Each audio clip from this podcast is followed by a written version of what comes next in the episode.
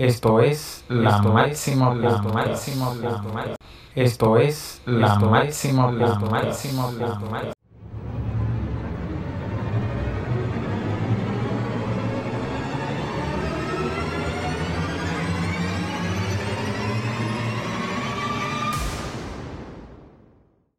En este episodio estuve hablando sobre Papá Nicolau y su importancia con la ginecóloga obstetra y colposcopista Vinda Sena. Esperamos me puedas seguir en Instagram y en Facebook como arroba la máxima podcast. Bienvenidos amigos a un episodio más. Hoy hablaremos sobre Papá Nicolau y su importancia. Y para ello hemos invitado a la ginecóloga obstetra y colposcopista, a la doctora Vinda Sena. Un placer. Hola, ¿cómo está? Un placer para mí también.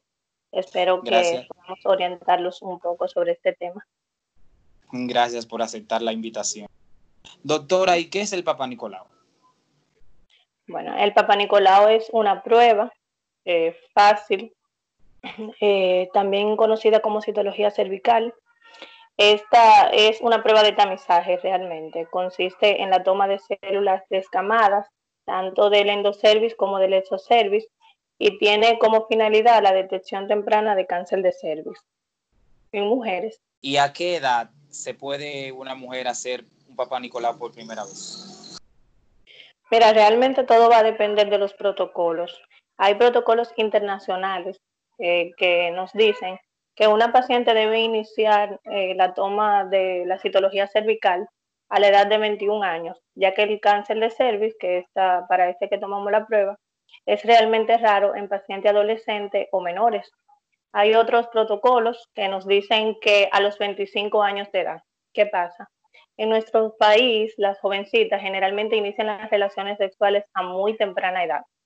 Entonces no sabemos en qué momento esas jovencitas eh, van a estar en contacto con el virus de papiloma humano el de alto grado generalmente, hace que se desarrolle de manera rápida el cáncer de cervix. Entonces, por eso en nuestro país se sugiere que las pacientes inmediatamente inicien las relaciones sexuales, acudan a realizarse la prueba de Papa Nicolau. Y ya que usted menciona eso de las relaciones sexuales, si una mujer nunca ha tenido relaciones sexuales, ¿se puede hacer una prueba de Papa Nicolau aunque tenga 25 o 30? No, en estas pacientes no está indicado. Como dije anteriormente, la finalidad de la prueba es el diagnóstico precoz del cáncer de cervix. Eh, y estas pacientes solamente van a estar expuestas al virus de papiloma humano a través de las relaciones sexuales. Entonces también existe eh, un plano legal, porque son pacientes núbiles, o sea que nunca han tenido relaciones. Entonces no es adecuado insertar un espéculo, tomar la muestra es innecesario. Primeramente, por el propósito del Papa Nicolau y segundo, porque son pacientes que, como le dije anteriormente, como nunca han tenido penetración, introducir un espéculo ya va contra su privacidad. ¿Y cada qué tiempo debe hacerse una prueba de Papa Nicolau una mujer? Esto va a depender mucho del resultado del Papa Nicolau anterior. Por ejemplo, eh, las pruebas de Papa Nicolau se realizan anualmente. Pero si esta prueba, por una u otra razón, eh, sale alterada, entonces el seguimiento en estas pacientes va a ser distinto. Puede ir de Papa Nicolau desde cada cuatro meses hasta cada seis meses. Entonces, eso va a depender mucho la patología de base de la paciente, los antecedentes que tenga la paciente, o sea, si ya tiene un virus de alto grado, si es una paciente con antecedente de cáncer de cervix, y todo esto va a depender. Entonces, pero de manera regular, una paciente que por primera vez se tome la muestra y que no y que todos sus papá Nicolau estén con unos resultados adecuados, va a ser anual. Es el tiempo prudente. ¿Y cómo se hace una prueba? Mira, eh, las mujeres, todas las mujeres tienen el útero, entonces el útero se va a dividir en el cuerpo y una parte externa, que es la que se encuentra en la vagina, llamado cervix, hocico de tenca o cuello de la matriz, como muchos la conocen. Entonces, en el cuello de la matriz, para que un lenguaje marciano puedan entender, eh, vamos a tener el endocervix y el exocervix.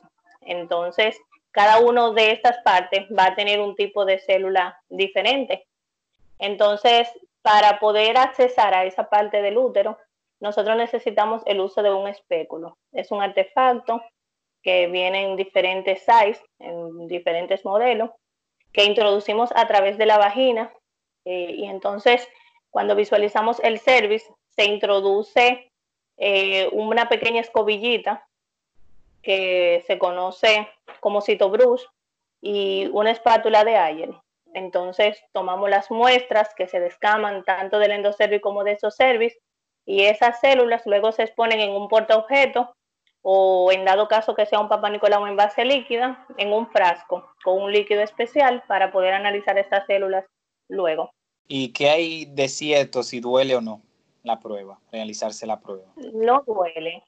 Realmente no es dolorosa para nada. Es un poco molesto por la introducción del, del espéculo, pero hay medidas que se toman para reducir esas molestias. Por ejemplo, la utilización de lubricantes eh, que van a ser un poquito eh, menos traumático la entrada del espéculo, pero las pacientes generalmente no sienten dolor para nada. Eh, la prueba, las citologías paliativas realmente es una prueba accesible, o sea, las pacientes pueden ir tanto a un consultorio de un médico ginecólogo, en los hospitales, en las unidades de atención primaria, y no necesariamente tiene que ser un, un ginecólogo, aunque es lo recomendable por la pericia, eh, un médico general también está en la total capacidad de tomar una prueba de Papa Nicolau. O sea que en las unidades de atención primaria, que es donde generalmente encontramos médicos generales, ellos están perfectamente capacitados para tomar una muestra.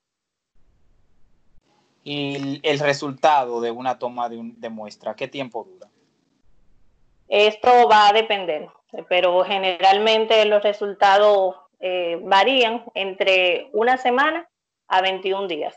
Eso ya depende si se hace a nivel público o a nivel privado, pero nunca excede este tiempo, 21 días.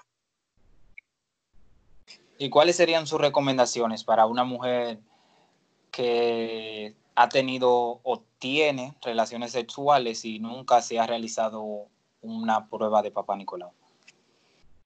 Que acudan de manera temprana al ginecólogo, porque la verdad que el cáncer de cervix es una patología, una enfermedad muy traumática para la mujer por todas las complicaciones que trae. Entonces, deben acudir anualmente a su ginecólogo, deben recordar que para realizarse la prueba de Papa Nicolau deben durar por lo menos dos días sin tener relaciones sexuales, eh, no deben estar menstruando, no deben tener manchado ni sangrado, pero ojo, si son unas pacientes que durante las relaciones sexuales tienen manchado, tienen sangrado, o que tienen una larga data con un sangrado, ya eso es una indicación para una prueba de citología, o sea, para un Papa Nicolau, porque el cáncer de cervix, una de las manifestaciones que nos da es un sangrado durante las relaciones sexuales. También deben tener pendiente que no pueden utilizar óvulos, ni duchas vaginales, ni crema la noche anterior, para que la muestra no salga con alteraciones. Le vamos a agradecer, doctora, por habernos expuesto este tema. Le vamos a pedir que dé sus redes sociales y su cuenta o dónde trabaja para que las personas que nos escuchan puedan contactarle en caso de que tengan dudas. Bueno, me pueden contactar por Instagram eh, como arroba doctora Elena. También en el Centro Médico Hispánico, ahí ofrecemos consulta. Actualmente, por la crisis que estamos viviendo, lo estamos haciendo por cita previa para evitar las aglomeraciones de personas y todo lo demás. De, en la misma página también está mi número y está la ubicación de la clínica. O sea que cualquier cosa eh, es de fácil acceso. Muchas gracias y hasta otro episodio. No olvides suscribirte y seguirnos en Instagram como arroba la máxima podcast. También puedes suscribirte en Spotify y Apple Podcast hasta otro episodio.